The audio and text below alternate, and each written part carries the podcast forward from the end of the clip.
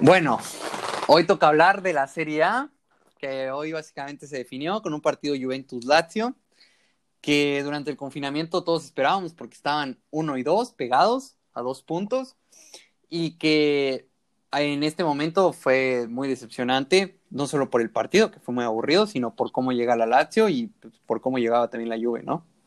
Sí, la Juventus, a pesar de haber conseguido los tres puntos, no dio ni de cerca su mejor partido. Y creo que esto en cierta medida ha sido un reflejo de lo que fue su temporada, o ha sido porque pues aún no termina. Un equipo intermitente que todavía no se encuentra al 100% dentro del campo, que no tiene una idea clara de juego. Yo hasta el día de hoy todavía no entiendo muy bien lo que pretende Sarri, a qué quiere jugar. Creo que le cuesta mucho y pues eso deja mucho que desear en un equipo tan grande como es la Juventus. Sí, a ver, un estilo como el de Sarri es difícil de implementar, pero ya era para que viéramos resultados, ¿no? Ahorita le quitas a la Juventus, a Dybala y a Cristiano y yo creo que no están peleando por el título ni de cerca, ¿eh? Y hay muchos jugadores que no han respondido, eso sí también se lo tenemos que dar a Sarri, pero yo creo que también es, es por el director técnico, ¿no? O sea, si tu jugador no está jugando bien, tienes que potenciarlo. Por ejemplo, The Light empezó muy mal, eh, tuvo que jugar por la lesión de Chiellini, lo volvieron a banquear, de Miral, un de Miral increíble, lo banqueó, y se lesiona de Miral y vuelve a entrar The Light, y al final The Light se fue encontrando un poco, pero más por mérito propio que por que Sarri le, le hiciera un hueco en su equipo, ¿no? Sí, este equipo sale a flote e incluso se ha visto más en el, después de, de, por individualidades como lo ha sido Dybala y pues el mismo Cristiano, yo creo que entre ellos dos han sacado a flote esta Juventus. Y sí, muchos jugadores han dejado que desear. Por ejemplo, en el caso de Delic, yo le doy su mérito al jugador porque pues no es nada fácil llegar a un nuevo club, a un nuevo país siendo tan joven y con tantas expectativas sobre ti pero que lo ha sabido sobrellevar y que hoy mismo es el mejor central que tiene la Juventus. Sí, eso es claro, porque Bonucci está en un mal nivel, eh, los otros están lesionados. Eh, y sí, la Juventus yo creo que va a ganar el título más que nada por el, el, tamaño de la plantilla que tienes, porque en Italia ningún equipo tiene eso, y que eso al final de cuentas te hace la diferencia entre ganar o perder. Sí, porque el equipo de Sarri lleva rato jugando como para complicarse el título, pero los rivales directos tampoco dejan de fallar. Sí, y el rival directo que todos esperábamos que diera el salto fue la Lazio y mira hoy, o sea, no se le ve a la Lazio y lo entiendo porque no tienen el equipo que tiene la Juventus, o sea, tú ves a la Lazio y ves un once muy bueno con el cual dices, oye, se puede competir, pero cuando las cosas no te están funcionando, por ejemplo, vas a sacar a, a Immobile, vas a sacar a Luis Alberto, que de hecho se lesionó.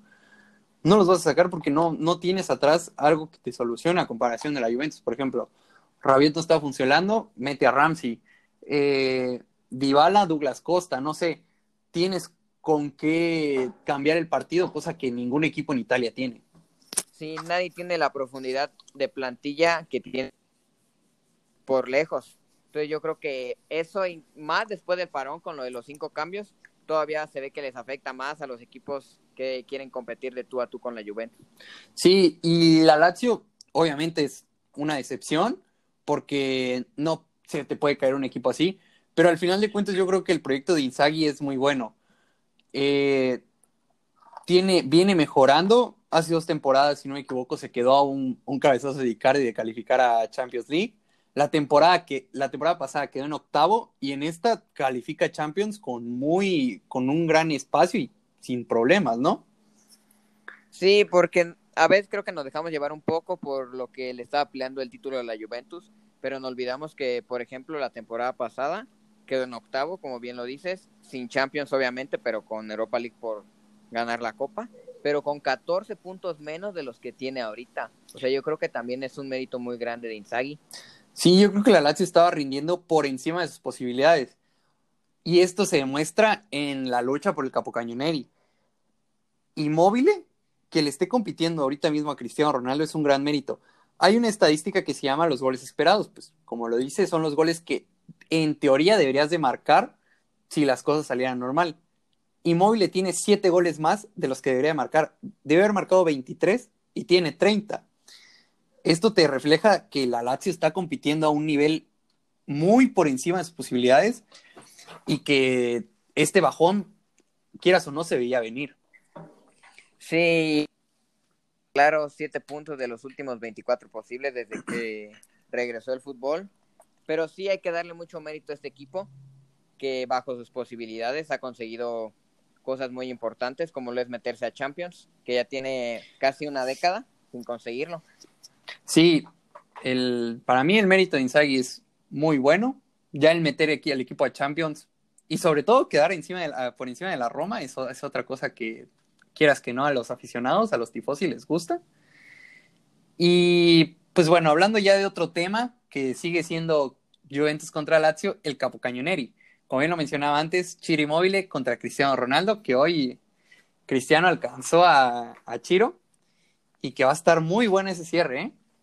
Sí, yo la verdad no veo cómo Chiro se lo quita a Cristiano. Está en un nivel extraordinario el portugués, como ya nos tiene acostumbrados. Y es que parece que nunca se va a acabar esta máquina de hacer goles. Es que ese gen competitivo que tiene Cristiano es lo que te, te hace creer que, o sea, no sabes cuándo va a decir, oye, ¿cuándo va a marcar una temporada Cristiano de menos de 15 goles? O sea, no lo ves porque este Cristiano competitivo te da eso, o sea, 30 goles en Italia, en su segundo año con prácticamente el Cabo Cañonero, aunque está empatado, ¿eh? Habrá que ver allí los rivales que tenga, pero yo creo que se lo va a llevar. Y pues es que es eso, o sea, inmóvil yo ya no creo que, que le aguante el ritmo, sobre todo por el nivel de la Lazio. Y es que Cristiano teniendo a Dybala al lado, lo va a hacer. Sí, es que Cristiano todavía se ve que viene a la alza, o sea, se ve que no ha llegado a su tope porque así como está jugando, o sea, no solo va a ganar el título de gol en Italia, sino la bota de oro, porque está solamente a cuatro goles de Lewandowski, con cuatro fechas por disputarse. Sí, o sea, ¿tú no crees que Cristiano vaya a meter un gol por partido? Obviamente lo va a meter y hasta más, yo creo, y más sabiendo que está tan cerca de esa bota de oro. Eh, lleva nueve goles en ocho partidos. Es que eso, es, es increíble, o sea, con que mantenga el ritmo, con eso. Y en Champions habrá que ver eh, a Mr. Champions, pero sí ya hablaremos después, ¿no? Sí, si yo le veo algo de luz a la Juventus, nada más es por Cristiano, porque por funcionamiento, como ya lo dimos, ya lo hemos dicho, no se le ve ni dónde. Pero bueno, hablemos de los otros dos equipos que están en Champions, porque lamentablemente en Italia se definieron muy rápido los puestos, sobre todo la diferencia entre el cuarto y el quinto es de 11 puntos, la diferencia entre el séptimo y el octavo es de 9 puntos, y a lo mejor y en el descenso es donde se puede estar peleando. Así que ya muchos puestos ya están definidos. Y los principales son los de la Champions, que son Inter y la Atalanta, aparte de la Lazio y de la Juve, ¿no? Sí, el Inter, un equipo que para mí fue muy intermitente este año. Antonio Conte, pues es un técnico ya probado, pero que a pesar de que, en mi opinión, fue un buen año, sí quedó, quedó a deber, porque no olvidemos que se fue de la fase de de la Champions y que perdió la copa a manos del Napoli en la semifinal, ¿no? Sí, es que también hay que definir que una buena temporada en Italia es clasificar a Champions, porque quitarle el título a la Juventus es algo muy que necesitas muchísimo proyecto detrás, que yo creo que el Atalanta el siguiente año debe de.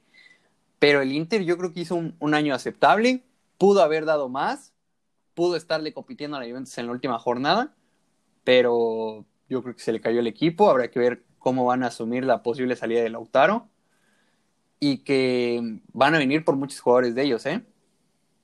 Sí, también el equipo para mí se cayó, como que no, no supieron agarrar ritmo después del parón, pero ahora para mí lo interesante es cómo se desenvuelven en la Europa League, que sería el rival a vencer junto con el Manchester United. Sí, lo que me cuesta ahorita de la Europa League es que muchos equipos lo toman como una posibilidad de entrar a Champions cuando no, cuando en Liga no puedes. El ganar la Europa League a lo mejor a un Inter no le viene tanto, no le motiva tanto si no está el puesto de Europa League, de Champions League en juego. Yo no sé si se lo vayan a tomar tan en serio, ojalá, pero equipos que van a ir a morir, como por ejemplo el, en los de Inglaterra, por ejemplo los Wolves, yo veo un Wolves Inter y digo, oye, los Wolves van a ganar porque estos tipos se van a jugar a muerte su pase a Champions.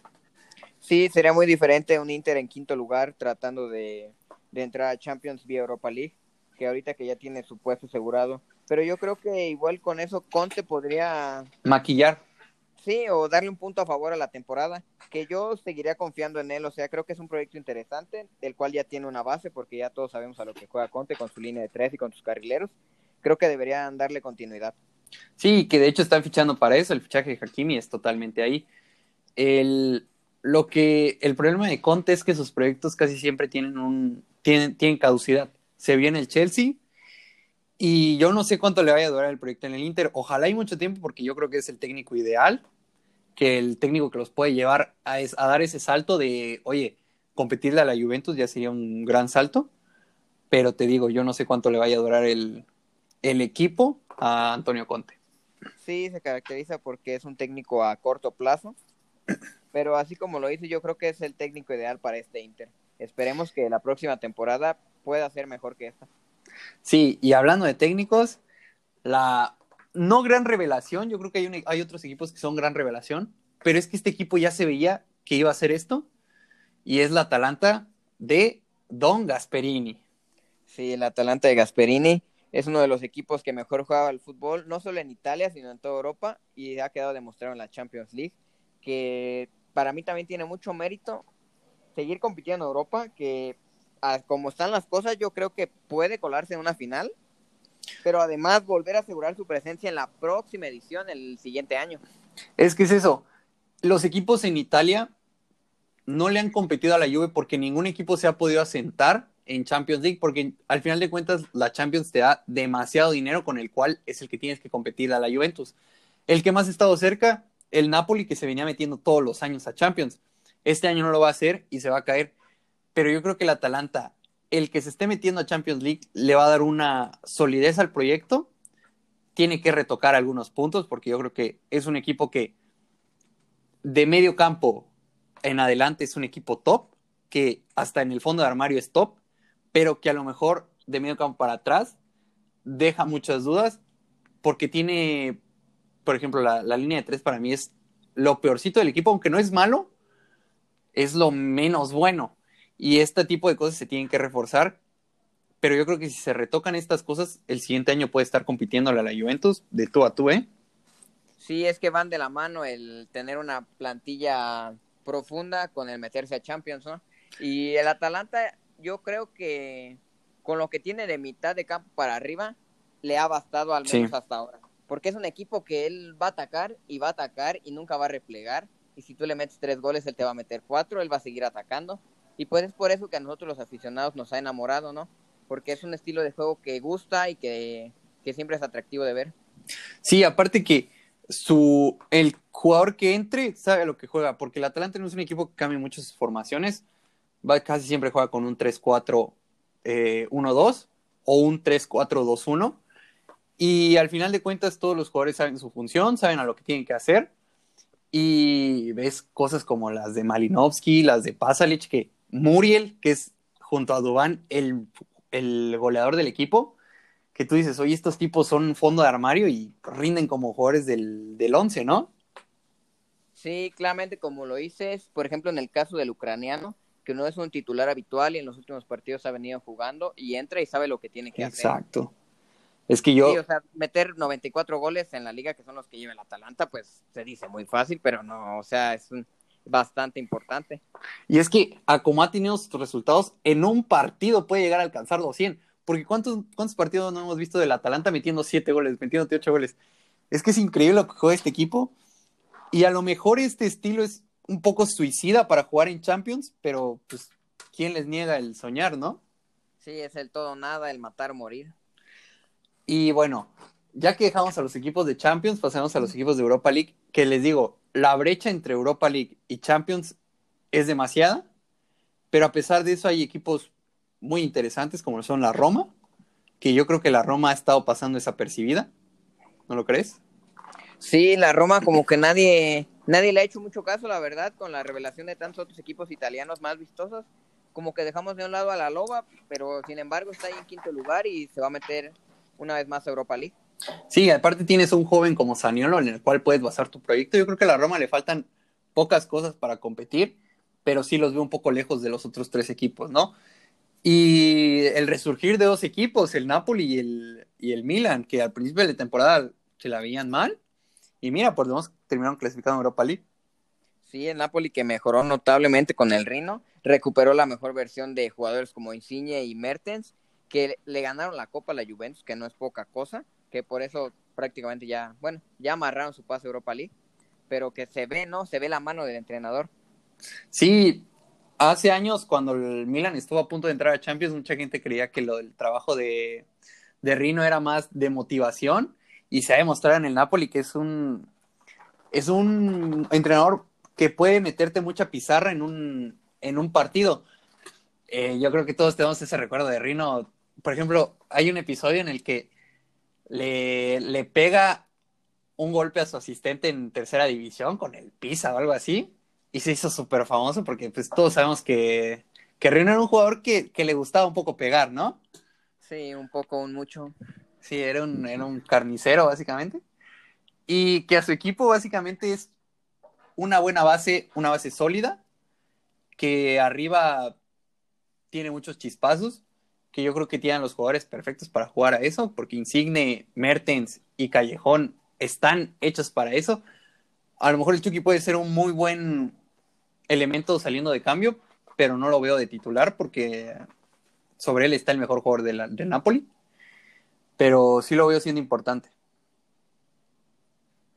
Sí, yo creo que hay que darle ya la importancia que se merece a, a Gatuso, a pesar de que no meta al Chucky, que es nuestro paisano. Sí. Pero que incluso al Chucky lo ha sabido llevar, a pesar de las críticas de ser su fichaje más caro y que no, no contaba con él para nada, porque a inicios de, del fútbol después del parón no lo metía ni un minuto. Pero que incluso el Chucky le reconoce, o sea, poco a poco ha sabido llevarlo y que ahora pues es un muy buen elemento de cambio y pues posiblemente pueda ser más importante en el equipo. Sí, habrá que tener paciencia pero yo creo que si, si Gatuso no lo mete no es porque le tenga odio o algo así, es porque básicamente no encaja en el equipo a comparación de los otros, ¿no? Y el Milan. El Milan yo creo que es el, el equipo que más me emociona para la siguiente temporada, a pesar de ese cambio de técnico, porque todos sabemos que prácticamente Pioli está afuera, a pesar de que ha dejado una muy buena base, que yo creo que eso es lo que, lo que necesitaba el Milan, tener una base y de aquí Ragnarik agarrar y decir, oye, estos elementos se les puede mejorar y estos no, estos pueden quedar en la banca y a ver qué traer, ¿no? Sí, yo sí le doy mucho mérito a Pioli porque sí fue literalmente un resurgimiento, porque a diferencia de otros equipos, o sea, el Milan la primera mitad de la temporada estaba en el fondo, o sea, estaba para llorar el equipo y ha sabido sobrellevarlo y también ha recuperado a jugadores muy importantes como lo son Kessie y Hakan. Sí, no. El parón, o sea, eran jugadores de los que se esperaba mucho, pero eran intrascendentes, o sea, su nivel de juego estaba paupérrimo, pero que ahora los ves muy diferentes, ¿no?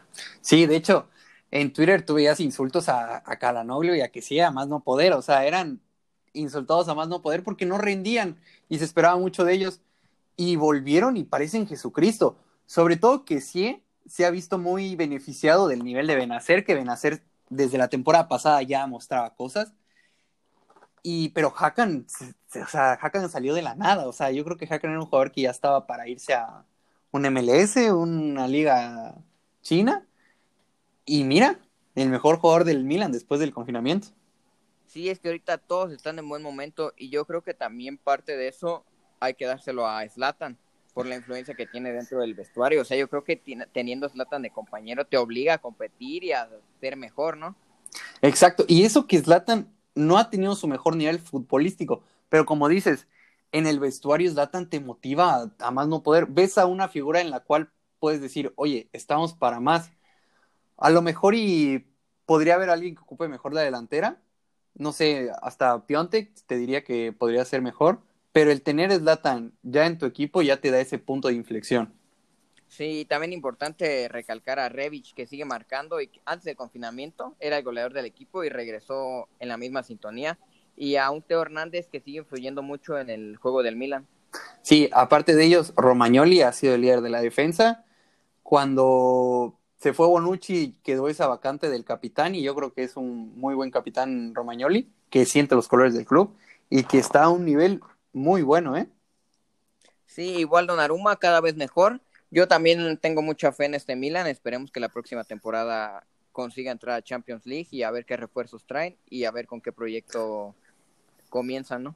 Sí, ese es el problema del Milan, que siempre ves cosas esperanzadoras y la siguiente temporada se caen completamente. Pero bueno, otro equipo que también hace una temporada buena y vende a todos sus jugadores es el Sassuolo, que el Sassuolo ya prácticamente se despidió de Europa, pero yo creo que es un equipo al cual tenemos que resaltar. Sí, el segundo equipo más entretenido de Italia.